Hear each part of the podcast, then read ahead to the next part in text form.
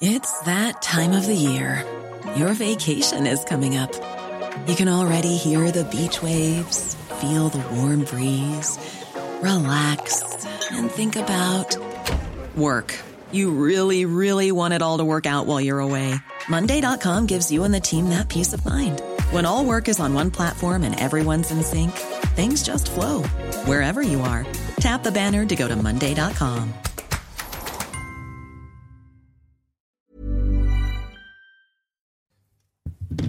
Bonsoir à tous, c'est le coup d'envoi de Soir Info, comme tous les soirs jusqu'à 22h30. On va débattre et décrypter tout ce qui fait l'actualité, largement consacré évidemment à l'entre-tour de la présidentielle. Valérie Lecable est présente ce soir. Bonsoir à vous, journaliste, pardon, directrice générale de HK Stratégie. Frédéric Durand est du même côté de la table, directeur de la revue L'Inspiration. Bonsoir à vous, bonsoir à Jean-Sébastien Ferjou, directeur de la publication d'Atlantico. Bonsoir. à Luc Gras, politologue. On a beaucoup de choses à dire, je le disais il y a un instant, mais euh, il est presque 21h15. On va faire le rappel de l'actualité tout de suite avec Barbara Durand et on enchaîne les débats. Au procès des attentats du 13 novembre, les ultimes révélations de Salah Abdeslam, le dernier membre encore vivant des commandos, a affirmé être entré dans un café du 18e arrondissement dans le nord de Paris le soir des attentats, mais qu'il avait renoncé à se faire exploser après avoir, dit-il, regardé les gens autour de lui. Lors de son dernier interrogatoire, Salah Abdeslam avait refusé de répondre à la cour. Volodymyr Zelensky appelle l'Europe à agir avant que la Russie n'attaque d'autres pays. Le président ukrainien a de nouveau interpellé l'Union européenne alors qu'il s'exprimait devant le Parlement estonien. Pour le chef d'État ukrainien, on ne peut soit arrêter la Russie, soit perdre toute l'Europe de l'Est. Et puis, il ne faut pas baisser la garde face à la pandémie de Covid-19. Déclaration unanime du comité d'urgence de l'OMS. La situation est loin d'être terminée, a déclaré le président de l'organisation. C'est très très bon.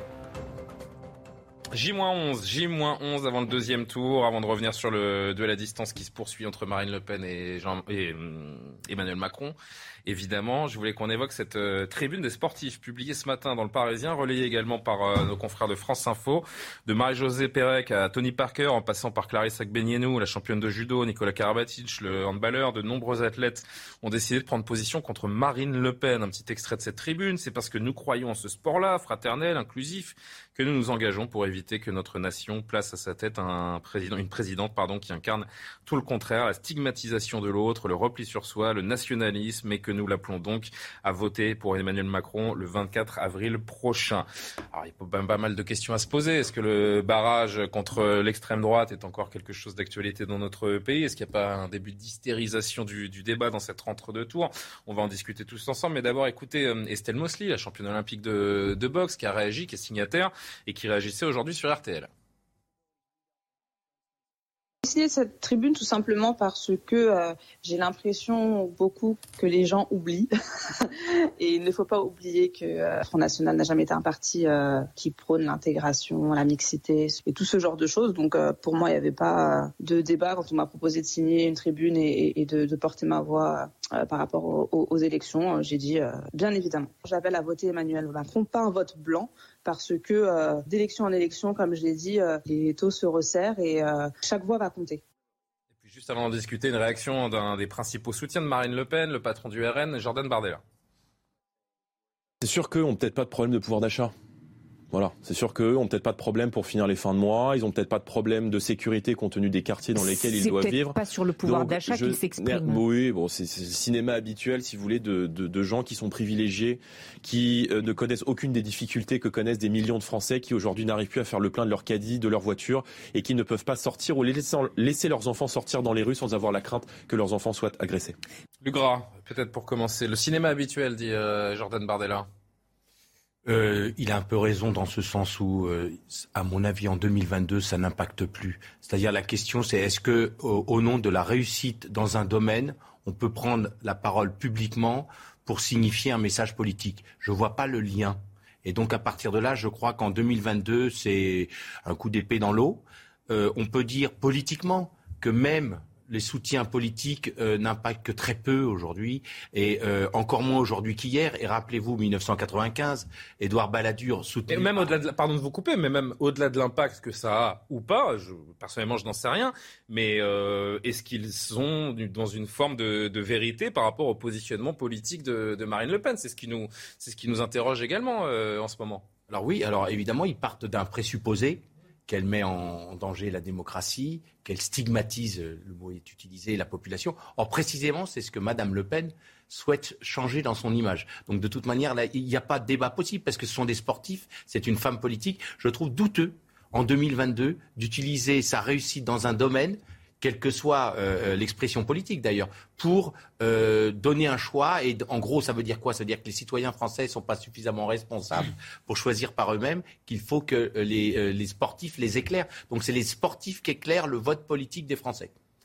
Frédéric Durand, Marine Le Pen est d'extrême droite et il faut la combattre. C'est efficace ce type de discours aujourd'hui? Vous, vous distinguiez la légitimité de l'efficacité. Mhm. euh, pour moi, c'est parfaitement légitime. Il s'exprime aussi en tant que citoyen, parce que si on le réduit juste à être des, des seuls sportifs, c'est un peu dommage. Ce sont aussi des citoyens qui, selon moi, ont le droit de prendre la parole. Euh, en termes d'efficacité, par contre, je vous rejoins. Non, mais c'est toujours pareil, parce qu'il y a ces deux poids, deux mesures. Parce que alors, je ne vais pas donner la liste exacte, ils sont une cinquantaine, mais il y en a certains qui sont allés aux Jeux Olympiques de, de, de Pékin.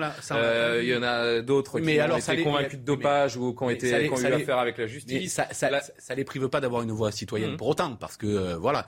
Donc moi, je suis absolument pas choqué. La, la, question des, des, des soutiens, qu'elles soient sportifs ou show business, ça existe dans tous les pays du monde euh, tout le temps. Donc euh, il n'y a pas, il a pas matière pour, selon moi, être choqué qui donnent leur point de vue de citoyens dans un moment où ils considèrent, et c'est leur point de vue, que certaines choses comme le, la diversité, etc., pourraient, pourraient, être, pourraient être mises en danger. Je, je, enfin, moi, je ne suis pas choqué, en tout cas. Euh, Mais la question de, l'impact est discutable. nous ne sommes plus en 2002 ni en 2017. Ah, la question de l'impact, c'est totalement autre chose. Et on l'a vu d'ailleurs sur la question des ralliements, notamment pendant cette élection, qui ont absolument pas influé ou très peu influé, parce que je pense que le monde politique ne fonctionne plus comme ça. Ça, c'est autre chose. Valérie. Ça fait très longtemps que ça dure. Euh, je veux dire, les stars, d'une façon générale, que ce soit. Alors on attend, euh, on attend les écrivains, les intellectuels, euh, les, les, acteurs. Non, mais qu'il s'agisse des sportifs, des chanteurs, des acteurs. Moi, je me souviens euh, de Johnny Hallyday allant euh, au meeting de Nicolas Sarkozy. Euh, je me dans tous les meetings, on dit qui est là, qui est venu, qui est pas venu? Il y a telle personnalité qui est là, et c'est pas du tout que des hommes politiques. Il y a des gens de tous horizons. Il y a des sportifs qui ont toujours soutenu des hommes politiques. Moi, je me souviens. Mais là, c'est pas, un soutien, c'est un barrage, c'est différent. Michel Piccoli allait au meeting. C'est pas une adhésion, Valérie. je suis pas sûr que la comparaison soit valable parce que là, c'est pas une question d'adhésion, c'est une question de rejet. C'est autre chose. et c'est collectivement que l'on rejette. Yannick Noah a ouvert euh, en 2012, euh, le, en 2000, c'était encore 2011, euh, non, 2012, le, le, meeting du Bourget de François Hollande, par exemple. C'est lui qui a Encore une fois, vous me parlez d'adhésion. Vous me parlez d'adhésion. Donc, ce que je vous dis, c'est que c'est. Alors, après, que ces gens-là. Donc, je veux dire qu'en tant que star, d'une certaine façon, pour moi, effectivement, ils sont plus que des citoyens. Ils sont des gens connus qui ont une responsabilité vis-à-vis des autres. Non, mais c'est vrai, ils portent il y a les sous-citoyens, puis il y a les plus que non, citoyens. Non, mais non, il n'y a pas les plus. C'est lui qui m'interrompt. Il n'y a pas les plus et les moins. Non, c'est la suite d'une discussion allez allez tout à l'heure. Non, mais ils portent une responsabilité en tant que sportifs. Les gens les regardent, les gens les, gens les aiment, ils portent une responsabilité citoyenne et politique. et ils ont le droit d'être euh, contre euh, quelqu'un parce qu'ils considèrent qu'il y a une menace. juste, je ne comprends pas la distinction que vous faites entre rejet et adhésion. Ils rejettent parce qu'ils adhèrent à des valeurs. Non, non c'est juste que l'explication de Valérie donne des exemples de gens qui sont allés à des meetings d'autres. Là, on est dans un cas avec un, un Il n'y a pas que du rejet, il y a l'adhésion à des valeurs qui, sont frontalement opposées à celles-là, et c'est aussi de l'adhésion. Jean-Sébastien. Bah, je crois que la question de fond, c'est est-ce que le Rassemblement national est encore finalement euh, le diable que, qui voit euh, ceux qui justement le désignent, euh, le désignent comme un parti. En fait, il ne l'était plus et il est en train de le revenir depuis que Eric Zemmour est sorti du jeu finalement. Ça n'a jamais été totalement banalisé. On voit bien qu'il y a eu un vote dimanche notamment, un peu, il y a eu une petite peur. Alors, qui ayant peur d'ailleurs de Jean-Luc Mélenchon, qui ayant peur de Marine Le Pen? Parce que moi, ce que je trouve d'ailleurs très étonnant, c'est que dans la configuration où Jean-Luc Mélenchon aurait été qualifié qualifié, vraisemblablement, il n'y aurait pas eu du tout le même genre d'appel, alors qu'il est, si on veut partir dans cette direction-là, largement aussi éloigné du champ républicain, même probablement plus que les Marine Le Pen. Après, le Rassemblement national a évolué, on l'a vu d'un en termes d'efficacité. Après, moi, ils disent ce qu'ils veulent. Alors là, moi, je suis pour la liberté d'expression, donc euh, ils disent, euh, ils ont le droit de penser tout ce qu'ils veulent du Rassemblement national. Simplement, ce que je constate, c'est qu'au Rassemblement national, il y a aussi des gens qui ne sont pas que des Français de souche depuis 40 euh, générations. Regardez chez les jeunes du Rassemblement il y en a beaucoup qui ont des noms d'origine étrangère. Mhm. Et il y a aussi des gens qui peuvent être, y compris issus de minorités visibles. Ça, on ne veut jamais l'entendre. Et en général, c'est même l'inverse qui se passe. C'est parce que ces gens-là peuvent avoir l'outrecuidance de mal penser, en général, ils se prennent des réactions racistes comme si, parce qu'on était, par exemple, je sais pas quoi, noir, on devait absolument être dans le camp dit du bien et euh, voter pour euh, des candidats ouverts euh, sur, enfin, sur la, le multiculturalisme, par exemple. C'est une autre forme de racisme. Donc, je suis pas certain que le Rassemblement national, on a le droit, oui, bien sûr qu'au Rassemblement national, on le voit dans les candidats, dans les élections locales, souvent, il reste des gens qui sont clairement non, mais voilà, qui reste clairement dans une idéologie qui peut s'apparenter à du racisme. Est-ce que. Marine Le Pen, elle, est-ce que les électeurs au sens large du Rassemblement national sont ça? Non, je ne crois plus que ce soit le cas. Alors, il y a peut-être euh, plus préoccupant, surtout plus discutable dans l'actualité euh, aujourd'hui, c'est ce, ce, mail envoyé aux professeurs et aux étudiants par la présidente de l'université de Nantes. Un courriel donc envoyé aux étudiants et aux enseignants par Karine Bernot, c'est son nom, présidente de Nantes Université. Elle appelle à faire barrage au parti de, de Marine Le Pen. Vous euh, découvrez le, une partie du, du texte étonnant, pour ne pas dire euh, choquant, parce que les fondements de notre société donc, sont en cause. Je vous appelle solennellement à voter le 24 avril pour faire barrage à l'extrême droite et donc au Rassemblement national. On rappelle, on pardon, que cette personne est une fonctionnaire de l'État soumise un devoir de, de, réserve étonnant, je le disais, et euh, surtout particulièrement choquant. Non, ça vous fait sourire, vous, euh, Frédéric Durand Non, c'est vrai, c'est que les temps ont changé. Je me souviens de, vous êtes jeune, mais moi je me souviens de 2002. Tant que ça. Et euh, je me souviens de 2002, et je me souviens ce qui s'était passé en 2002. C'était ça. Il y a 20 ans. C'est ce que je dis, hein, ça donne mon âge d'ailleurs, mais euh, euh, c'était absolument sans commune mesure euh, de ce qu'on va chercher aujourd'hui. Après moi, le seul reproche que je peux faire à, à ce, à ce texte-là, c'est qu'il soit effectivement à l'entête d'une institution, euh, parce que là encore, comme citoyenne, elle a parfaitement le droit de s'exprimer, même si elle est présidente d'université. Par contre, la caution de son université, euh, c'est, et vous avez raison de ce point de vue-là, parfaitement discutable parce que après tout les Français ont fait ont fait le choix qu'ils qu'ils ont fait et euh, il n'y a pas à discuter de, de, de, cela. Euh, en tant que citoyenne par contre elle peut parfaitement se prononcer oui sauf qu'il y a juste, il y a juste des lois il y a juste sur des ça, lois. sur ça on est d'accord. Mais moi je mesurais juste comment comment la société a évolué dans quel sens ça avait évolué parce qu'ils étaient bien plus nombreux en 2002 à, à, à être totalement sidérés par l'arrivée de, de, de Jean-Marie Le Pen au, au second tour. C'est bah, juste qu'on montre les, les réactions de Jordan Bardella et de Gilbert Collard qui lui soutenaient Eric Zemmour Hein, on le rappelle, euh, transfuge du, du, RN. Jordan Bardella d'abord. La prise de position de la présidente de l'université en violation des règles de neutralité qu'impose sa fonction est une faute lourde. Les étudiants ont raison de s'en scandaliser, puisque beaucoup l'ont fait en effet. Euh, soyez libres, ne vous laissez pas dicter vos choix par les amis d'Emmanuel Macron. Gilbert Collard, qui a des termes euh, fleuris pour qualifier cette prise de position. Karine Bernot, présidente de l'université, appelle à voter contre Marine Le Pen au second tour. On n'est plus dans la neutralité du service public, on est dans la putasserie du racolage politique. Euh, Valérie et Lugra là-dessus. Ouais, je pense que depuis dimanche, ce qui a changé, c'est que les Français ont pris conscience de la possibilité de victoire de Marine Le Pen. Pourquoi est-ce que avant le premier tour, personne, il n'y avait pas ce débat sur l'extrême droite, la diabolisation? Alors vous avez raison, il y a Éric Zemmour euh, déjà qui était encore plus à droite et donc euh, elle, elle était protégée d'une certaine façon par Éric Zemmour. Mais je pense que la sidération euh, de Là, je parle, je parle d'une fonctionnaire de l'État, présidente de l'université, qui viole des principes de neutralité. De des explications parce que vous dites pourquoi tout d'un coup tout le monde sort du bois en disant les deux extrêmes droite. Ça ouais. Il y a une semaine, c'était pas le cas. C'est vrai. Je pense qu'en 2002, personne ne pensait qu'elle pouvait gagner. Aujourd'hui, on est quand même dans un pays où une possibilité de victoire de l'extrême droite existe. Et quand même, quand vous regardez le détail de son programme, excusez-moi, il y a des choses qui font vraiment, qui foutent la trouille. Enfin, il y a quand même, c'est quand même un saut dans l'inconnu d'un point de vue politique, constitutionnel, international. On n'a pas parlé de sa conférence de presse aujourd'hui. On vient, on commence l'émission. On beaucoup de, de distance avec l'OTAN, etc. C'est quand même une rupture extrêmement forte et extrêmement importante par rapport à la situation que nous avons aujourd'hui. Donc, c'est ça qui donne le mot extrême, et elle est quand même bien à droite.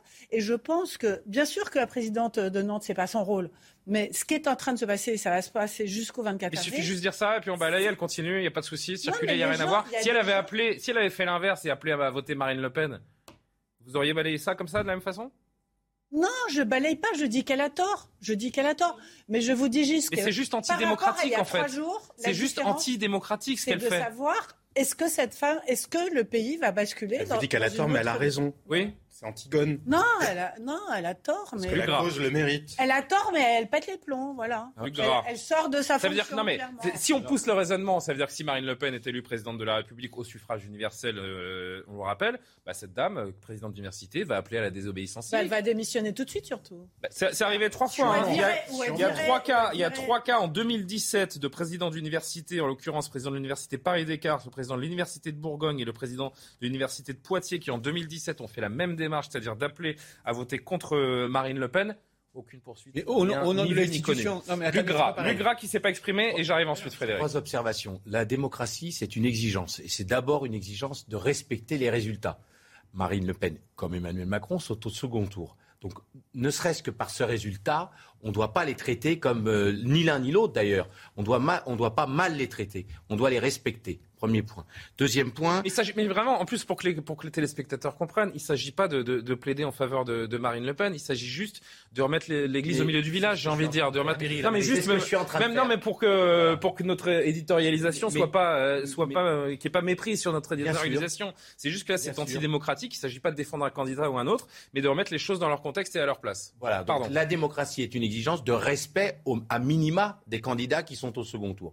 Deuxième point, évidemment qu'il y a une confusion des esprits quand la présidente d'une université prend parti. On ne sait pas si c'est en tant que président de l'université, si c'est en tant que citoyen. Si, là, on le sait.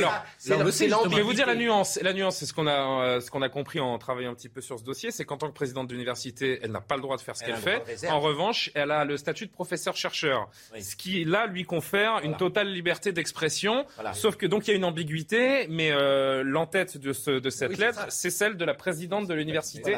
Donc on peut se la question. Vous allez au bout. Ensuite, tout l'enjeu par rapport à Marine Le Pen, puisqu'elle vient d'émerger, qu'elle est au second tour, qu'elle fait peur à une partie des Français. C'est la question quel est le bon angle stratégique? Est-ce qu'on repart dans la diabolisation en espérant faire peur aux Français et donc euh, ainsi euh, lui, lui, faire barrage? Ou est-ce qu'on euh, va au fond du débat, comme vous le disiez, et on va projet contre projet.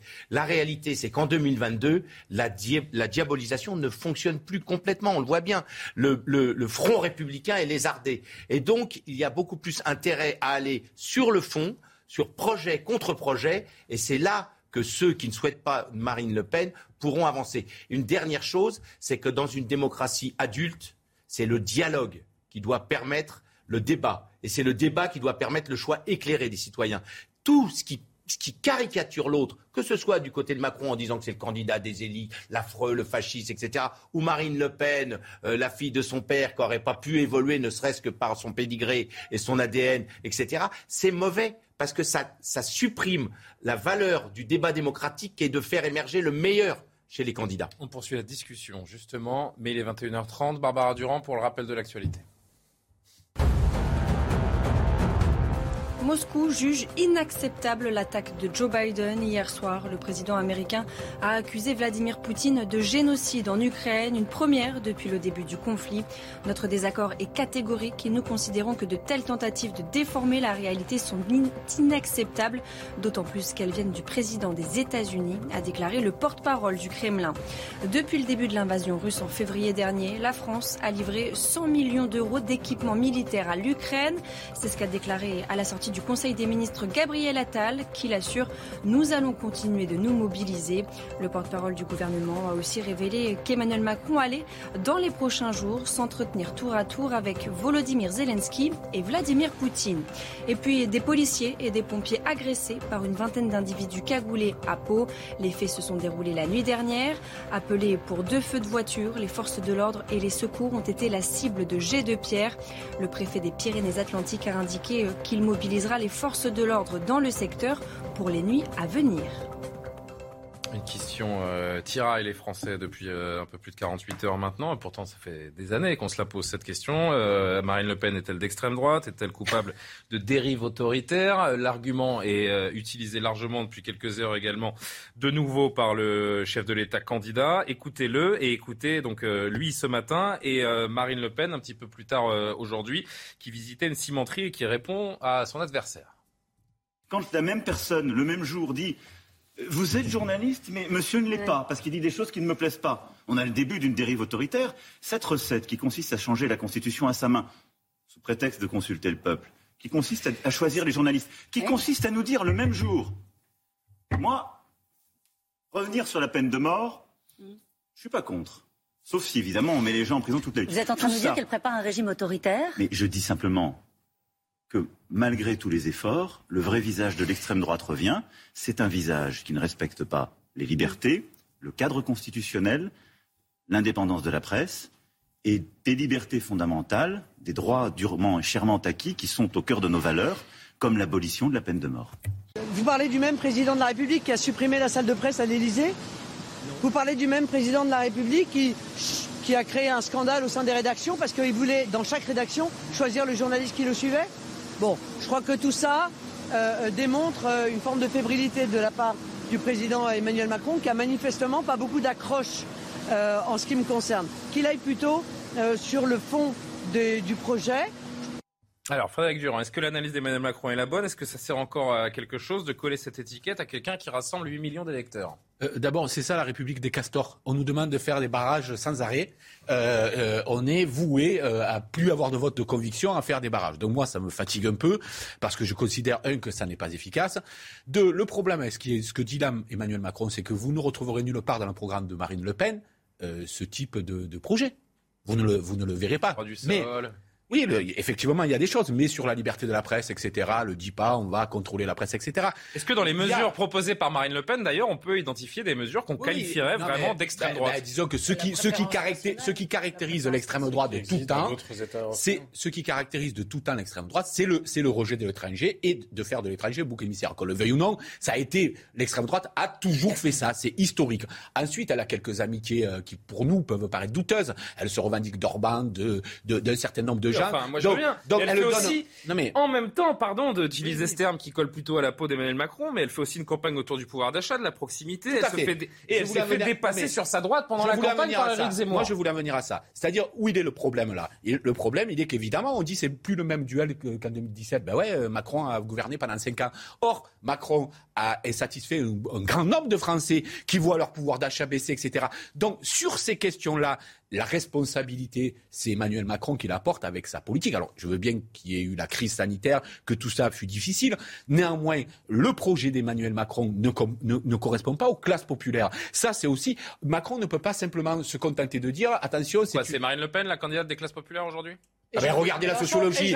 Regardez la sociologie, mais plus encore Marine Le Pen, bien plus. Non, bien plus Marine Le Pen. Regardez la sociologie du vote pour Marine Le Pen et vous verrez et regardez les autres géographiques et vous verrez la réponse à votre question. Elle est évidente. Pourquoi? Ça, c'est de la responsabilité. Donc non seulement elle est pas, si je vous écoute, non seulement elle n'est pas d'extrême droite, mais elle est de gauche. Ah si si non, pour moi elle est, elle est pour moi c'est comme si vous me demandiez si le pape était catholique.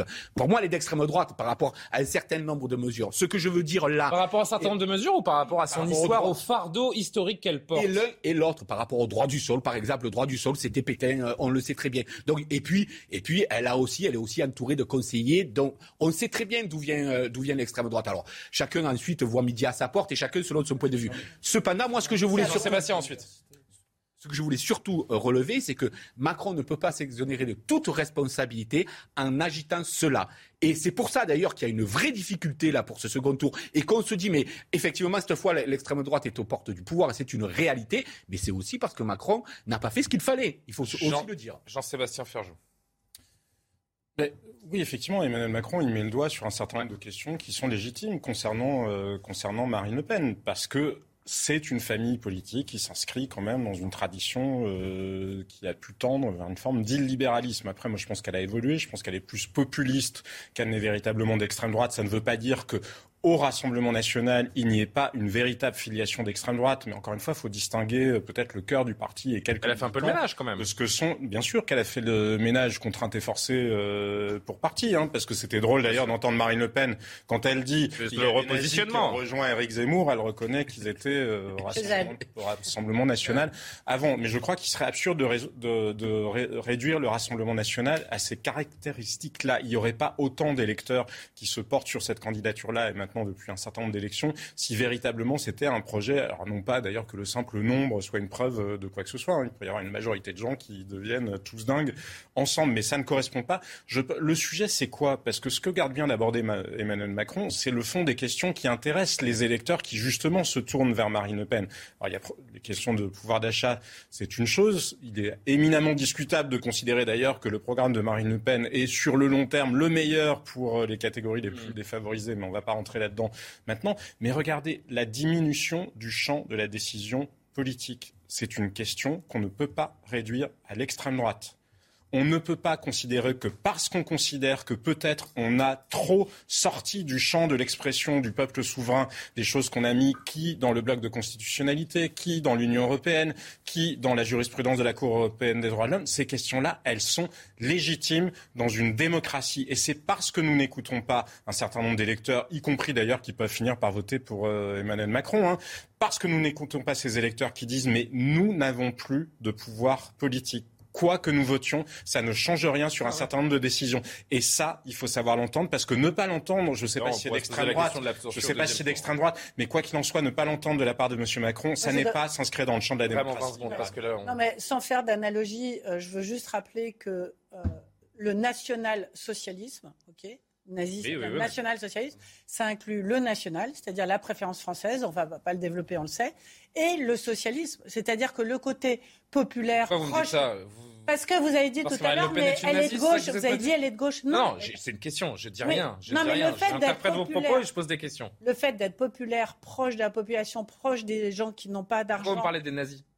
Parce que national-socialiste, ça veut dire nazi. C'est ça que ça veut dire. Je sais, mais pourquoi est-ce que vous, vous, faites cette comparaison-là? Parce qu'on a mis en lumière le fait qu'elle était proche de la population, des pauvres et des gens qui sont en colère. Et ce sont les fondements du national-socialisme à la base. Et donc, quelle conclusion Non, mais pardon, euh, Valérie, je ne veux pas vous mettre en difficulté, mais quelle, quelle conclusion vous faites Ce que veut dire Valérie, je crois, bah c'est que historiquement, l'extrême droite bah oui, euh, a, toujours, toujours procédé de cette euh, façon-là. Populaire, c'est populaire, mais oui. C'est vrai que national. Mussolini, c'est très classique. C'est le Front National, le programme de Jean-Marie Le Pen était ultra libéral pendant toutes les années. Je parle pas de ça. Je parle de, ce je parle de ce qu'elle raconte. Elle est très nationale et elle est très. Sur moi, les amis. On marque une pause. On se retrouve dans un instant. On reparle de ce duel à distance. Ça se resserre hein, si on parle de, si on évoque la marge d'erreur. 53-47, c'est quasiment du 50-50. Euh, bien malin, celui qui saura pronostiquer le, le vainqueur du 24 avril. C'est plutôt 3 La marge d'erreur Oui, ah oui mais, si c'est 53-47, si le sondage c'est 53-47, ça veut dire que la marge d'erreur peut nous donner du 50-50. Non? Oh, oh, Oui. Bon, vous m'expliquerez ça mieux dans, une, euh, dans un court instant. La pause, à tout de suite avec un fusil. Vous voulez continuer, euh, Frédéric? On est à l'antenne. Frédéric Durand qui euh, chante très bien. Il nous fait le répertoire de Charles Aznavour pendant les pubs. Il est 20h, 21h46. Le point sur l'actualité. On retrouve notre sérieux Barbara Durand. On se retrouve pour le débat. Lendemain de l'attaque par arme à feu dans le métro new-yorkais, le tireur présumé a été arrêté et inculpé. Les autorités annoncent qu'il sera poursuivi pour attaque terroriste. Hier, 23 personnes ont été blessées, dont 10 par balle. Dans l'enquête sur la mort de Jérémy Cohen, deux jeunes hommes sont en garde à vue depuis hier après-midi. Âgés de 27 et 23 ans, ils se sont présentés d'eux-mêmes au service de police. Une enquête a été ouverte par le parquet de Bobigny pour violence volontaire. En réunion, Jérémy Cohen avait été mortellement percuté par un tramway mi-février après avoir été violenté. Et puis, après le scandale des pizzas Butoni, des perquisitions ont eu lieu aujourd'hui dans l'usine de Caudry. C'est le site de production des pizzas Fresh Up à l'origine, selon les autorités sanitaires, de plusieurs cas graves de contamination d'enfants par la bactérie E. coli. Des perquisitions ont également eu lieu au siège social de Nestlé dans les Hauts-de-Seine. Le parquet de Paris a ouvert une enquête le 22 mars dernier, notamment pour homicide involontaire tromperie et mise en danger d'autrui. Frédéric Durand, Valérie Lecap, Jean-Sébastien Ferjou, Luc Gras sont toujours autour de la table. Les deux finalistes de cette présidentielle poursuivent leur duel à distance. La campagne est à couteau tiré. Les invectives par médias interposés continuent. L'écart se resserre avant le vote du 24 avril et les incertitudes euh, aussi avec euh, ce sondage. Alors qu'on voit, on se souvient d'Emmanuel Macron sur le terrain hier, euh, Marine Le Pen aujourd'hui dans cette cimenterie. 53, 47. On en parlait rapidement avant la pub, Luc Gras, avec cette marge d'erreur c'est plus serré. Pourquoi la situation elle est aussi différente qu'il y a cinq ans? En plusieurs choses. D'abord, la marge d'erreur, donc qu'on soit très clair, c'est à peu près 3%. Hein. Il y a 48 millions 7 mhm. de 48 et 700 000 euh, électeurs. Donc 1%, ça fait 480 000. Voilà, 1%, ça vaut 480 000.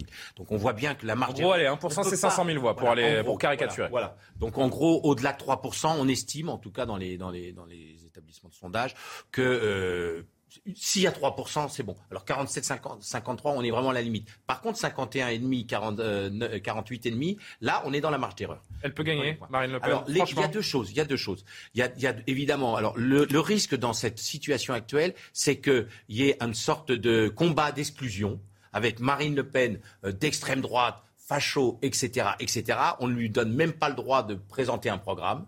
Et Emmanuel Macron, le candidat des banquiers, Rothschild, etc., et on ne lui donne même pas le droit de faire un bilan nuancé de son action et donc peut-être de faire des propositions sur la démocratie participative, puisqu'il semble avoir un peu d'appétence de ce côté-là. Il faudrait que le Nouveau Monde il finisse par en faire quelque chose. Ça fait mmh. quand même cinq ans qu'il nous parle du Nouveau Monde. La démocratie participative essentielle dans ce pays pour pas qu'il y ait une explosion sociale euh, et même citoyenne, euh, le lien au peuple, etc. Donc il y a besoin. Alors sur, le, sur la marge d'erreur, euh, on est face à une vraie situation complexe parce qu'il y a une dynamique qui s'est mise en place. C'est-à-dire que Marine Le Pen, elle était à 17-18, rappelez-vous, elle est montée à 24. Mmh. Et vous n'arrêtez pas un bateau comme ça. C'est-à-dire 17, 18, 24, ça continue. Et Macron, quant à lui, il était à 25 et monté à 31 et redescendu à 27 euh, le soir de l'élection. l'effet drapeau qui s'est un petit peu Il est un petit peu moins dans une dynamique. Et ça, c'est très important de prendre, prendre conscience de cela. C'est-à-dire qu'aujourd'hui, bien malin serait celui qui pourrait nous dire qui va être le prochain président de la République. Car il y a euh, une... En fait, tout dépendra de ceux qui n'ont pas véritablement euh, de conviction arrêtée aujourd'hui. Et puis il y a les arbitres, les arbitres de, qui sont les électeurs de la France insoumise qui, euh, qui vont jouer un rôle très important dans cette, dans cette campagne. Dernière, Dernière observation, mmh. c'est qu'il ne faut pas que le débat démocratique soit confisqué par des caricatures. Il faut vraiment aller au fond. Il faut que Marine Le Pen puisse s'exprimer au fond. Elle l'a fait cet après-midi sur la politique euh, On va y venir dans un instant. On peut en parler, mais il faut qu'Emmanuel euh, Macron, faut pas que les, enfin c'est trop facile. Macron, il est tout pourri. vous avez vu là en Alsace, etc. Tout est mauvais chez lui. C'est pas possible. On est en 2022, on est intelligent, on essaye d'analyser, on est nuant. Comme disait Goethe, la nuance est d'essence divine, mmh. sans, sans invoquer il va lui-même la chercher, cette confrontation. Hein. réfléchir un petit peu. Donc, ces deux candidats qui ont de la valeur. Il faut regarder leur projet. Et de là, il faut faire confiance aux citoyens, au peuple, pour choisir. Elle peut gagner. C'est Édouard Philippe qui euh, le dit, l'ancien Premier ministre, évidemment, d'Emmanuel Macron. Écoutez-le. Je pense qu'elle peut gagner l'élection présidentielle, et je pense que toute personne qui dirait que par nature elle ne peut pas la gagner, un, se tromperait, et deux, serait euh, euh, totalement inconséquente. Donc oui, elle peut gagner. Ce qui n'était pas le cas en 2017 je, en tout cas, je ne sais pas si c'est plus ou moins le cas. Je pense que c'est le cas aujourd'hui. Euh, et je pense qu'elle peut gagner, qu'il faut prendre cette élection au sérieux, qu'il faut prendre les Français au sérieux et qu'il faut jouer le deuxième tour sérieusement. J'ai dit de façon très simple que moi j'entendais rester maire du Havre parce que j'aime ça et parce que je me suis engagé. Que la seule hypothèse dans laquelle je songerais à mm. me présenter aux élections législatives, c'est l'hypothèse dans laquelle Madame Le Pen euh, gagnerait l'élection présidentielle. Rien n'est joué. Valérie, ouais. Non, rien n'est joué. De toutes les façons, on voit bien que depuis quelques semaines, le camp macroniste euh, dit ça haut et fort. Elle peut gagner. Et d'ailleurs, euh, la montée euh, de 3-4 points d'Emmanuel Macron le dimanche est venue du vote utile des gens qui ont eu peur, effectivement de la montée en puissance de Marine Le Pen, voire de Jean-Luc Mélenchon. Donc il est dans son rôle de dire ça. Et oui, elle peut gagner parce que parce que vous l'avez dit, euh, les électeurs de la France insoumise sont absolument euh, Elle fait peur surtout à Emmanuel Macron. C'est l'impression que ça donne. Et Emmanuel Macron a mené une politique plutôt de droite depuis qu'il est au pouvoir, avec des premiers ministres de droite, et qu'il essaye, euh, en, dans les dix derniers jours de la campagne, parce qu'il n'a pas mené de campagne, d'aller chercher la gauche. Et est-ce que la gauche va le croire croire en dix jours de tout ce qu'il n'a pas fait pendant cinq ans. Donc c'est ça la question qui se pose aujourd'hui. Donc on est entre le front anti-Macron et le front anti-extrême droite. Exactement. Donc lequel va être le plus fort? C'est difficile à dire. Est-ce qu'elle fait peur au soutien d'Emmanuel Macron? Rien n'est plus sûr, j'ai envie de dire. Regardez, euh, hier soir, euh, Gérald Darmanin, qui était à Mont-Solémine, qui quand même... Euh, sort des, des, arguments. Euh, j'appelle vos commentaires là-dessus. Gérald Darmanin, les pauvres vont mourir. Est-ce qu'on peut afficher Regardez, il faut expliquer que si c'est elle qui gagne, ce sont d'abord les classes populaires qui vont le plus souffrir. Avec elles, les riches vont peut-être maigrir, mais les pauvres vont peut-être mourir euh, aussi. Frédéric Durand. Heureusement qu'il y a beaucoup de Oui, on parlait de caricature. Euh, je pense que effectivement, c'est très difficile de maintenir un débat serein euh, lorsque les enjeux sont tels, malheureusement. Après, sur juste pour revenir sur Edouard Philippe, il y a un piège parce que Edouard Philippe est obligé de dire pour mobiliser un certain électorat attention, elle peut gagner. C'est tout ce qu'attend Marine Le Pen, qu'on considère qu'elle peut gagner. Ça la crédibilise. Complètement. Et donc là, si vous voulez, c'est difficile de sortir là de cette dialectique-là, parce que à la fois en disant cela, il essaie de mobiliser son électorat, mais à la fois il, il crédibilise la victoire possible, il la banalise. Donc on joue un peu avec le feu, mais on n'a peut-être pas trop le choix. C'est intéressant. C'est peut-être simplement un petit détail. C'est peut-être pour ça que ce qui est intéressant, c'est quand on lui demande. Oui. en 2017, c'était la même chose. Il est confus. Et il dit, il dit pas. Oh non non, c'est plus dangereux aujourd'hui. Justement pour garder cette. Exactement. Il se raccroche un petit peu aux branches. C'est pour ça que c'était subtil. En effet. Jean-Sébastien c'est intéressant ce que disait Valérie, et pour le coup, je suis, je suis assez d'accord. Cette élection aujourd'hui, c'est l'affrontement entre deux rejets, celui d'Emmanuel Macron, celui de l'extrême droite. La question, c'est de savoir lequel des deux rejets va l'emporter, en fait. C'est ça qui est terrible dans ce deuxième tour. Ah non mais moi, moi j'assume d'avoir un avis complètement différent. Je pense qu'il n'y a quasiment aucune chance ou aucun risque, c'est selon que Marine Le Pen euh, soit élue. Enfin, et alors, je comprends très bien. Mais je suis inconséquent selon Édouard Philippe. Euh, ça me ça me fait. Et pourquoi vous vous dites ça Ni chaud ni froid. Parce que ce, sans bouger l'autre. Parce que ce plafond de verre est toujours une réalité dans notre pays. C'est pour ça que vous dites ça. Parce qu'on le voit, Marine Le Pen continue à être un peu différente. On le voit, et Valérie euh, l'a dit, il y a eu un vote de peur. le, résultat de Valérie Pécresse, où, euh, enfin, en est d'ailleurs la preuve. Hein. Il y a des gens qui ont eu peur de se retrouver dans un, soit avec Marine Le Pen ou surtout soit avec euh, Jean-Luc Mélenchon. Mais ça marche dans tous les sens. Et donc Marine Le Pen, la réalité, c'est qu'elle représente toujours une part d'aventure politique. Vous le disiez tout à l'heure, c'est un saut dans l'inconnu. Mais nous, pour se livrer à l'aventure politique, il faut que ce soit un pays qui n'ait plus rien à perdre. Nous ne sommes pas un pays qui n'a rien à perdre.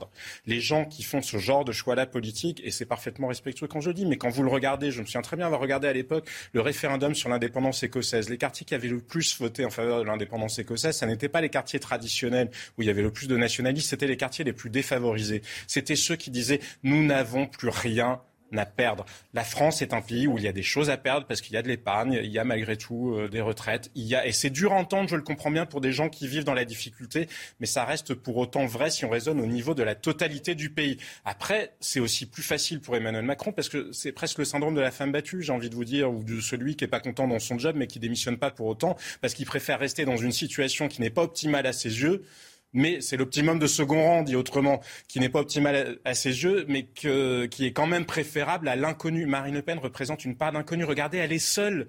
Qui serait dans son gouvernement? Il ne représentait pas une part d'inconnu, Emmanuel Macron, il y a cinq ans? Mais Emmanuel Macron, c'est le produit parfait du système. Quand vous êtes soutenu aussi bien par Alain Main que par Robert Hue ou Alain Madelin, où est la part d'inconnu? Enfin, je veux dire, est-ce que vous pouvez rêver avoir plus de parrains et de marraines que n'en a jamais eu Emmanuel Macron? Vous voyez bien que Marine Le Pen, c'est l'inverse. Et alors après, je pense, comme depuis longtemps dans cette élection, que la clé, c'est Emmanuel Macron.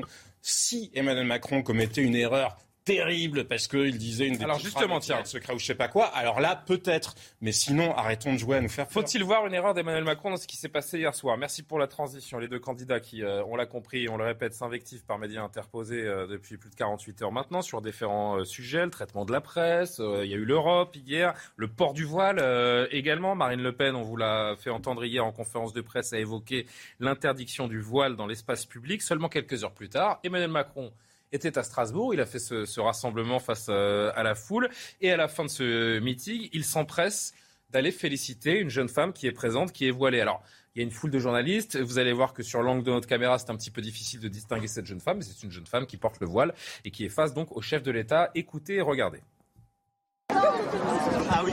Ah, c'est moi là. Merci pour le discours. Et ce qui est beau. Non, ce qui est beau. Vous êtes féministe? Oui, moi je suis féministe. Vous êtes pour l'égalité femmes-hommes Je suis pour l'égalité femmes-hommes. Je peux me permettre d'être indiscret Oui. Vous portez un voile par choix ou c'est imposé Oh. Non, mais c'est important. Parce qu'il y a les caméras. Non, je vous le dis, parce que avoir une jeune fille qui porte le voile à Strasbourg qui dit Est-ce que vous êtes féministe? C'est la meilleure des réponses à toutes les bêtises que j'entends. Parce que de l'autre côté, Madame Le Pen qui dit les vols sont interdits sur la place publique avec moi. Bah non. Il est passé où le Emmanuel Macron du discours des Mureaux, euh, Lucas? Ben, euh, euh, oui, en fait, euh, on comprend pas très bien ce qu'il pense sur ces sujets-là. En réalité, moi, j'ai le sentiment que c'est pas vraiment un sujet qui l'intéresse. Lui, il a d'autres sujets. Tellement électoraliste. L'Europe, voilà. C'est un, Mais c'est tellement peu... visible. Moi, je trouve que c'est par rapport à son intelligence. Je trouve que c'est indigne de son on, intelligence tellement ça se voit comme le nez au milieu. C'est gentil, c'est gentil. calculs électoraux. Hein, regardez, merci, mais quand ça se voit, quand ça se voit, c'est pas efficace. Alors, pas tout en même temps. On laisse terminer Lugras et je viens vers vous, Valérie. Manifestement, là, il pêche chez Mélenchon. C'est tout. Ah oui, mais c'est une évidence. Mais ça se voit tellement. Il y a une étude. Il y a une Quand ça se voit, c'est contre-productif. Il y a une étude qui a été faite qui vous a peut-être échappé. C'est que 69% des gens qui ont voté pour Jean-Luc Mélenchon. Mélenchon sont de religion musulmane. C'est sorti. Oui, oui, je l'ai noté, j'allais l'évoquer. Non, non, non, c'est pas ça. 69%. Non, 69% des musulmans ont voté oui. Jean-Luc Mélenchon. Oui, oui, oui, il a raison. Si, si, si, si. Ah, mais non, c'est pas ça. Non, non, non, laissez-moi rectifier. Ah, bah non, c'est pas du tout. Laissez-moi rectifier. 69% des musulmans qui ont voté en France ont choisi Jean-Luc Mélenchon. ok, autant pour moi. D'accord, autant pour moi. Mais donc, vous voyez bien que euh, c'est totalement électoraliste. Et le problème principal pour moi d'Emmanuel Macron, c'est qu'il est au gré du vent. C'est-à-dire que. C'est parce que voilà, c'est ça. Ce n'est pas le vrai Emmanuel Macron qui parle à cette femme. Son totem, c'est on va euh, faire la retraite à 65 ans. C'est le marqueur de sa campagne. On doit toujours avoir. Euh, Marine Le Pen, c'est le pouvoir d'achat. Il n'en avait pas. Lui, son marqueur, c'était la retraite à 65 ans. Il va voir un électorat qui est contre. Il dit Ah, oh, bah, c'est pas grave, on va passer à 64.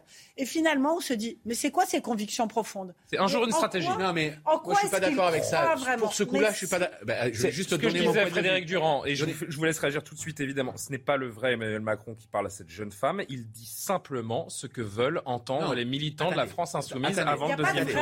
Ça, ça c'est une, c'est une autre question. C'est une lecture. Je passe, si je peux. Non, mais vous avez raison. Frédéric, s'il vous plaît je pense que c'est une lecture, je pense que c'est peut-être multifactoriel, je suis prêt à vous l'accorder. Il y a quand même un débat sur le fait que Marine Le Pen veuille interdire le voile dans l'espace public. Bien sûr. Donc, non, mais il y a C'est pas ma question. Non, mais il y a un sujet politique. Parce que, au-delà de ça, ce qu'il est en train de lire, lui, c'est je ne suis pas d'accord avec cette mesure. Chacun peut se positionner clairement avec une mesure, disons-nous-le quand même, que si elle devait être appliquée avec des amendes à chaque femme qui porte le voile en France, on aurait peut-être un petit problème de. de, de Évidemment. Aussi. Mais sur ça, on est d'accord. C'est pas, c'est pas exactement le débat. Sinon, sinon, sinon on l'a fait hier, ça, on l'a soulevé hier. Ah, vous, non, mais vous avez raison. vous avez raison, on l'a fait Vous l'avez soulevé sur cette séquence-là. Sur cette séquence-là, il y a aussi ça qui est en jeu. C'est simplement ce que je voulais rajouter. Hmm. C'est pas juste, je fais plaisir à tout le monde, etc. C'est je me positionne politiquement. Alors, et vous savez quoi Quand même, je fais Oui, oui, oui. Jean-Sébastien, j'arrive. Je voudrais en placer une. Macron, Emmanuel Macron, pardon, c'est le grand écart permanent pour tenter de satisfaire tout le monde. Pourquoi est-ce que je dis ça? Citation d'Emmanuel Macron en 2018 à nos confrères de RMC. On l'affiche avec Thomas Leroy en régie à l'instant. Sa prise de position donc sur, euh, sur le voile. Si on peut l'afficher, cher Thomas, en régie, merci beaucoup. Pourquoi le voile euh, nous insécurise? Cela n'est pas conforme à la civilité qu'il y a dans notre pays. Nous sommes attachés à l'égalité entre l'homme et la femme. Et là, il prend cette jeune femme à partie. Il lui dit qu'elle est un symbole de féminisme. Pardon. Non mais, si ça, c'est pas un grand écart, Jean-Sébastien Ferjou. je pense qu'il y a une confusion dans l'expression euh, d'Emmanuel Macron. Mais ce que vous venez de dire, c'est pas, il dit pas qu'il est contre ah le voile. Il se contente d'expliquer pourquoi le voile provoque les réactions qu'il provoque dans le pays. Mais il y a deux choses quand même profondément différentes. Il y a ce que vous disiez, l'interdiction du voile, et après il y a ce qu'a dit Emmanuel Macron, qui est, euh, enfin, qui valide la thèse que ça puisse être du féminisme, que ça puisse être une part de féminisme et donc de libération des femmes qui choisissent de le porter. Ce sont deux choses profondément différentes. Je vous coupe juste pour la juste parce que vous allez continuer et malgré tout ne pas être considérer que c'est un acte féministe. J'ai manqué le JT, je vous laisse finir votre phrase et Lugra vous réagissez aussi. Barbara Durand, pardon pour le retard. Au 49e jour de guerre, l'armée russe menace de frapper des centres de commandement à Kiev. Moscou accuse l'Ukraine de tentatives de sabotage et de tir des forces ukrainiennes sur le territoire de la Fédération de Russie. Je vous propose d'écouter le porte-parole du ministère russe de la Défense. Nous voyons des tentatives de sabotage et de frappe des forces ukrainiennes sur des cibles sur le territoire de la Fédération de Russie. Si de tels événements se poursuivent, des frappes seront menées par l'armée russe sur des centres de prise de décision, y compris à Kiev, ce que l'armée russe s'est retenue de faire jusqu'à présent. Selon la Russie, plus d'un millier de soldats ukrainiens se sont rendus aux forces russes à Mariupol. Assiégée depuis plus de 40 jours, la ville portuaire a été détruite à plus de 90%. Le bilan humain pourrait également être dramatique, comme l'explique le maire de la ville. Écoutez. Voilà ce qui se passe actuellement dans la ville. La Russie a détruit 90% des infrastructures, bombardé des hôpitaux, des abris anti-bombes et des habitants innocents de Mariupol. Nous pensons qu'il y a plus de 21 000 morts. Nous considérons tous ces bombardements comme des crimes de guerre. C'est un génocide de la nation ukrainienne par la Russie, dans notre ville et dans tout notre pays. Et puis le comité d'urgence de l'OMS unanime pour dire qu'il ne faut pas baisser la garde face à la pandémie de Covid-19. La situation est loin d'être terminée, a déclaré le président de l'organisation. L'urgence de santé publique de portée internationale, le niveau d'alerte le plus élevé de l'OMS est toujours maintenu. Le voile, un signe de féminisme hier soir pour Emmanuel Macron. Euh, un un problème. Remettons la citation de 2018 parce que je cherche le mot euh, avec Thomas Leroy euh, sur euh, la description qu'il en faisait à l'époque. En tout cas, il y a une forme de, de contradiction, voilà, non, non conforme à la civilité. C'est ce que je, c'est ce que je cherchais, une forme de contradiction. Soit il se contredit, Jean-Sébastien. Je vous laisse poursuivre, vous qui étiez en train de prendre la parole, ou alors. D'accord, il, il ne manque pas de sincérité, mais il est juste incohérent parce qu'il est dans un compromis permanent. Non, il est dans une forme de confusion. Il a le droit de considérer que l'État est laïque et que la société ne l'est pas. Il a le droit de considérer que toute personne adulte, euh, majeure et vaccinée ou non vaccinée a le droit de porter mais c'est un principe fondamental euh, de la liberté de culte. À partir du moment où c'est dans la rue, où ça n'est pas, où elle n'est pas euh, représentante de l'administration, de la sphère publique, de la puissance publique ou quoi que ce soit. Mais on voit bien que les racines profondes d'Emmanuel Macron, c'est le multiculturalisme. C'est ça, ça entre quand même en résonance avec beaucoup de choses qu'il a dit. Emmanuel Macron était celui qui disait qu'il n'y avait pas de culture française. Emmanuel Macron a mis très longtemps à se prononcer sur la laïcité parce qu'on voit bien qu'il n'est pas à l'aise avec la vision française de la laïcité. Maintenant, c'est son droit. Encore une fois, moi, je ne suis pas pour l'interdiction euh, du voile, par exemple. En revanche, je pense qu'on doit pouvoir marquer sa C'était même pas sur public, c'était sa, conception du voile de manière Mais Ce qui est totalement absurde dans la scène en question, c'est qu'il demande à la, à la jeune femme en question, il lui dit, je peux vous demander, c'est imposé ou c'est choisi? Vous croyez vraiment que celle qui arrive voilée face au président de la République, elle va lui dire tiens, au fait, il y a mon mari, il me bat à la maison, et puis j'ai besoin de toi, Superman, pour venir m'arracher à ça. Mais c'est grotesque, pour le coup, c'est grotesque. Il voulait marquer le point par rapport à Marine Le Pen, et c'est son droit, il est en campagne électorale, mais c'était quand même malheureux qu'il puisse valider l'idée que ça, c'est du féminisme. Non, ça n'est pas. Être voilé, ça n'est pas de la libération de la femme. Est-ce qu'on peut être voilé et féministe en France? Non, mais justement, c'est ce que je voulais rajouter en tant que. c'est la stratégie des frères musulmans dans tous les pays. En tant, en tant, que femme, moi, ma, moi, ma génération, euh, le féminisme, c'était avoir le droit de d'enlever. Euh, J'aimerais bien connaître le nombre de féministes qui sont le droit d'enlever. C'était le droit d'enlever le haut de son maillot de bain sur la plage. C'était le droit de mettre des mini-jupes. C'était etc. Et m'expliquer aujourd'hui que porter un voile, c'est du féminisme, mais on marche sur la tête quand même. C'est la stratégie des frères musulmans dans tous les pays. C'est ignorer profondément ce que c'est que la libération de la femme. Je veux dire, c'est non mais c'est non mais c'est presque. Moi, ça me ça me dérange euh, considérablement qu'on puisse moi, je sais pas dire à une femme parce que vous avez fait le choix de porter du voile, c'est le féminisme. Moi, je, partage, je partage l'idée. Frédéric Durand, s'il vous plaît, évitons la cacophonie. Je partage l'idée qu'on peut être, on peut difficilement se dire féministe lorsqu'on porte un voile. Mais à la fois, je ne sais pas si Alice Coffey, par exemple, est féministe. Euh, pourtant, elle se revendique de l'être aussi.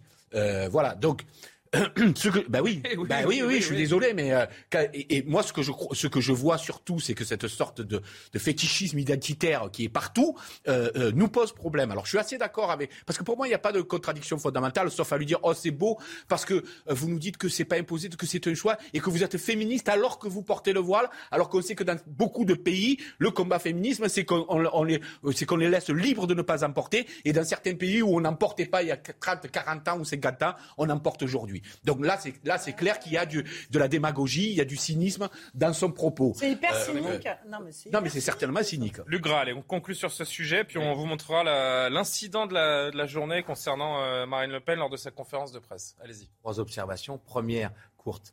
Euh, c'est cruel, je trouve, d'aller chercher des, citations comme ça parce que ah, c'est cruel, mais oui. Cohérence. ce qui me laisse à penser, dans un second point, que, dans un deuxième point, que c'est pas du tout la tasse de thé d'Emmanuel Macron. Donc là, il est en campagne, il répond à Le Pen, enfin bref, et c'est une sorte de radio crochet, c'est pas ce que veulent les Français. Par contre, il a des convictions, mais pas sur ces sujets-là. Il a des convictions sur l'Europe il a des convictions sur euh, l'économie euh, financière. Il a des, des, il a des convictions. C'est parce qu'il a ses convictions qu'il n'a pas les autres. Mais c'est pas un sujet qui C'est une conviction. pas en même temps. Je dirais pas en même temps. Alors sur la retraite, c'était sur l'âge de la retraite, c'était catastrophique de, c'était catastrophique de sortir ça. Faut évidemment qu'il retire ça. Son rétropédalage sur la retraite. Bah, il faut rétropédaler vite stratégiquement parce qu'il bah faut retirer ça de son programme tout de suite parce que là ça du grain à moudre quand même pour Madame Le Pen. Le dernier point, dernier point, c'est qu'il ne faut pas oublier qu'il y aura un 25 avril. Et dans quel état le nouveau président de la République va sortir de ce combat quel qu'il soit, quel qu'il soit, que ce soit Emmanuel Macron ou que ce soit Marine Le Pen. Euh, euh, Jean-Sébastien l'a bien fait remarquer. Il y avait un problème de majorité incontestable. Nous qui n'avons jamais vécu avec une cohabitation d'entrée sous la Ve République. On a eu en 88 une majorité relative, mais euh, ça pouvait être géré avec euh, les techniques que Rocard avait de dialogue. Mais là, on n'a pas que le pire est à venir. Imaginez que Marine Le Pen soit élue, comment elle va aller chercher une majorité Et imaginez qu'Emmanuel Macron soit élu, comment il va gérer toute cette euh, agressivité qu'il y a dans le pays. La campagne, il y a beaucoup de choses qui vont le rattraper. Il faut savoir à mesure garder, il faut aussi penser à l'avenir. Bon, après les institutions hier, place à la politique étrangère pour Marine Le Pen euh, aujourd'hui qui abordait euh, un terrain délicat face à Emmanuel Macron avec l'objectif d'asseoir euh, sa stature présidentielle. Qu'y a-t-il? Non, rien. ah, pardon, vous faites des petites apartés pendant que je fais euh, mes lancements. Très bien. On va revenir sur le fond de ce qu'elle propose euh, aujourd'hui. Mais d'abord, l'incident du jour, je vous disais. Une militante d'un collectif qui s'appelle Ibiza, euh, écolo de, de, gauche apparemment, qui a brandi une pancarte en forme de cœur sur laquelle on voyait l'effigie de Marine Le Pen et celle de, de Vladimir Poutine, la jeune femme qui a été évacuée de façon musclée sous l'œil des caméras. Regardez. Bonjour, J'ai une question la part de. Il se demande pourquoi vous lui plus. Vous lui. Il veut savoir si président de la part de. Il se demande pourquoi vous lui répondez plus. Vous lui manquez. Il veut savoir si président, pour rencontrer avec lui, il a besoin de vous, vous avez et surtout vous. Il est très ici.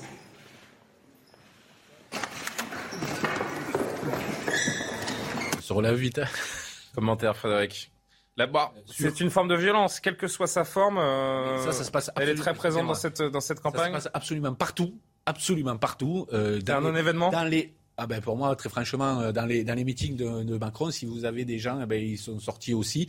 C'est absolument partout euh, que, que, ça se, que ça se produit.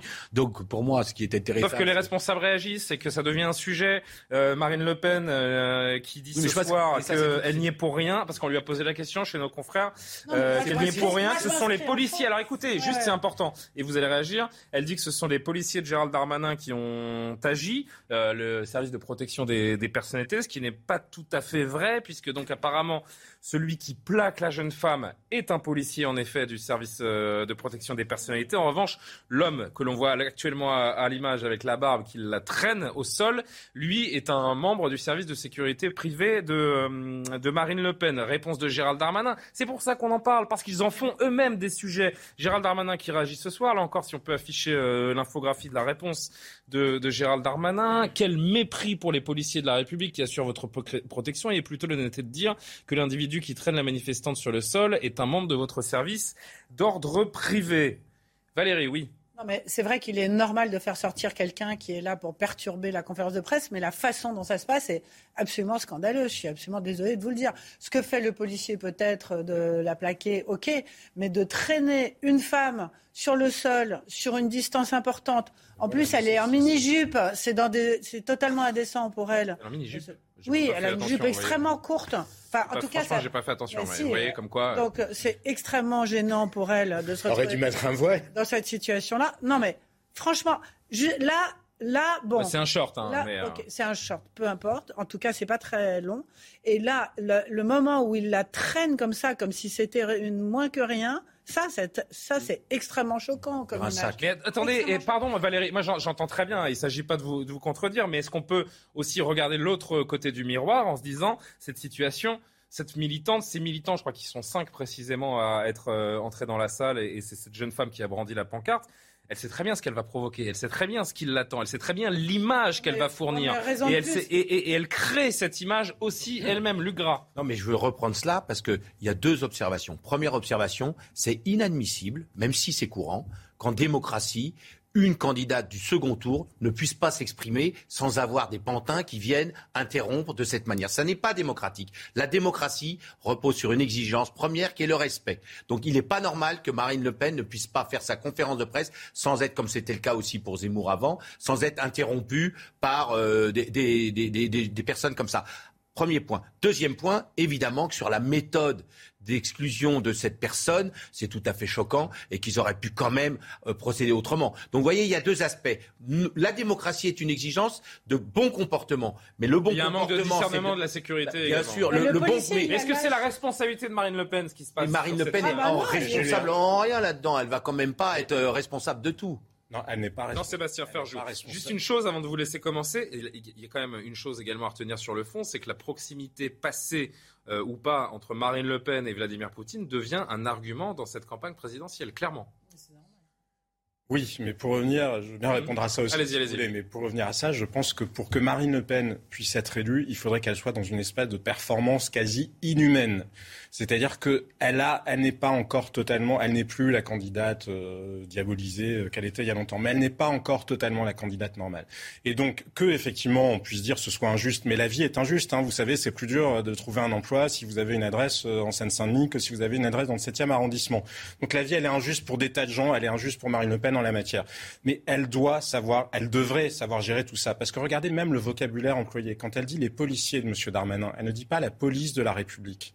C'est une somme de petits détails qui font les choses. Et par rapport à ce qu'est l'image de Marine Le Pen, c'est comme le truc, de, pardon, le, la réplique qu'elle a eue vis-à-vis euh, des journalistes de quotidien. Alors après, ils ont hmm. c'était une plaisanterie, etc. Elle n'a pas voulu dans sa conférence Le sujet n'est pas à telle raison, à tel tort sur ce que sont les journalistes de quotidien. Sont-ils plus des militants ou euh, sont-ils là de toute façon parce qu'ils ont décidé que Marine Le Pen était euh, une horrible fasciste nazie On s'en fout. Le sujet pour Marine Le Pen, c'est que la marche est très haute pour elle parce qu'elle doit faire la preuve qu'elle est une candidate qui respecte la démocratie. Et je ne lui fais pas de mauvais procès. Je me contente d'analyser ce qu'est l'attente des Français, ou en tout cas des Français qui pourraient hésiter soit à voter pour Marine Le Pen, soit hésiter à euh, ne pas se déplacer en laissant euh, une élection de Marine Le Pen se produire.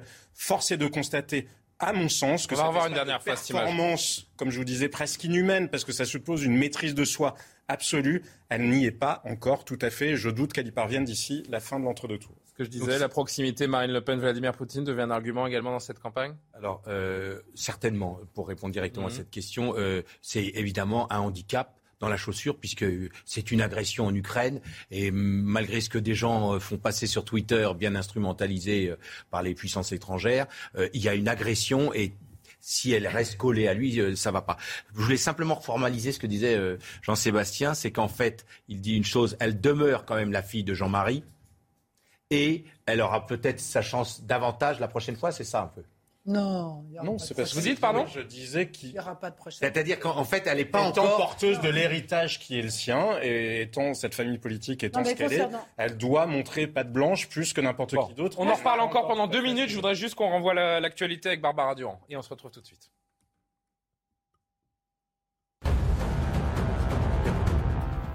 Joe Biden a annoncé à Volodymyr Zelensky une nouvelle aide militaire massive, chiffrée à 800 millions de dollars. Ce nouvel envoi comprendra de l'équipement lourd. Cette nouvelle tranche d'aide contiendra des équipements très efficaces que nous avons déjà livrés à l'Ukraine, mais aussi de nouvelles capacités, a précisé l'exécutif américain, qui dit également avoir donné son feu vert au transfert d'hélicoptères. Au procès des attentats du 13 novembre, les ultimes révélations de Salah Abdeslam, le dernier membre encore vivant des commandos, a affirmé être rentré dans un café ce soir-là dans le nord de Paris, mais qu'il avait renoncé à se faire exploser après avoir, dit-il, regardé les gens autour de lui. Lors de son dernier interrogatoire, Salah Abdeslam avait refusé de répondre à la cour.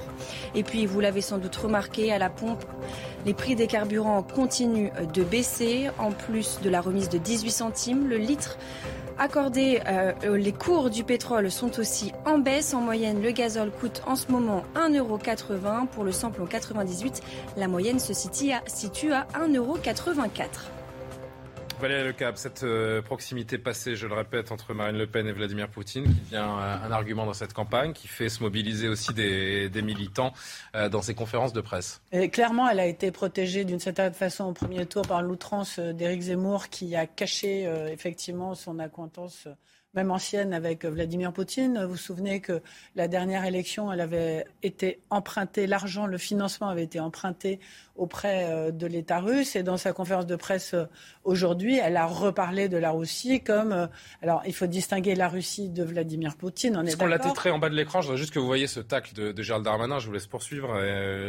Thomas Leroy, on envoie le Là, pour le coup, c'est outrancier euh, ce que dit euh, Gérald Darmanin. C'est hier soir, hein, même à, à. Vous avez déjà vu quelqu'un dire à son banquier que c'est un gros connard, je cite, hein, au moment de venir négocier un taux d'intérêt. C'est incompréhensible cette façon de parler, c'est complètement absurde. Mais ça dit, je trouve que Marine Le Pen a été sacrément euh, elle a pris un risque, je trouve, aujourd'hui, avec sa conférence de presse consacrée à l'international, parce que les thèses qu'elle a développées de euh, la France tellement indépendante et forte qu'il faut parler autant à la Russie qu'aux euh, États-Unis à l'OTAN, et donc prendre ses distances. Elle souhaite un rapprochement entre l'OTAN et la Russie après la, guerre. Et elle veut sortir la France.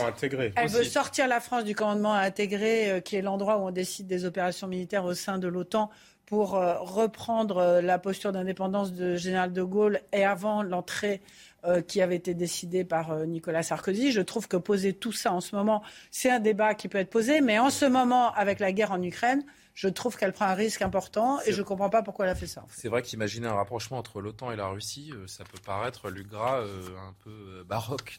complètement, complètement. on, peut imaginer, on peut imaginer l'Europe. Non, mais même, même après la guerre, pardon. Imaginez l'Europe de l'Atlantique à l'Oural, avec la puissance économique et financière de. C'est un risque politique, ce type de proposition. et, c'est une vision gaulliste. C'est toujours assez amusant de voir Marine Le Pen, vu son pédigré, euh, s'inscrire dans la vision gaulliste. Mais pourquoi pas On a le droit de changer. Mais c'est vrai que c'est le monde idéal, c'est-à-dire la puissance économique de l'Occident. Mais c'est pas la réalité avec un sixième des terres émergées que représente la Russie. Ce serait un monde idéal. Pour l'instant, on n'en prend pas euh, le chemin. Il y a une agression en Ukraine tout ce qui soutient peu ou prou, de manière euh, allusive, euh, Poutine euh, fait perdre des voix. en tout cas, elle se projette, elle, ambitionne de diriger la France, ça on peut pas lui reprocher. Forcément, doit faire des... C'est celui de, vouloir éviter un rapprochement trop fort entre, entre Russie et Chine, parce que le nouvel ordre mondial, il passe aussi par là. Et donc, je pense que non, mais elle est en décalage, on est parfaitement d'accord. Qu'elle soit en décalage, c'est une chose, mais que ce soit la Chine ou la Russie, ils veulent un nouvel ordre mondial qui soit plus dirigé par les mmh. États-Unis. Ça, c'est aussi une certitude. Et, dans ce cadre-là, ça, ça, au moins, ça fait mouche, même si c'est décalé. C'est pas sûr que la France qui décide des relations entre la Chine et la Russie, objectivement.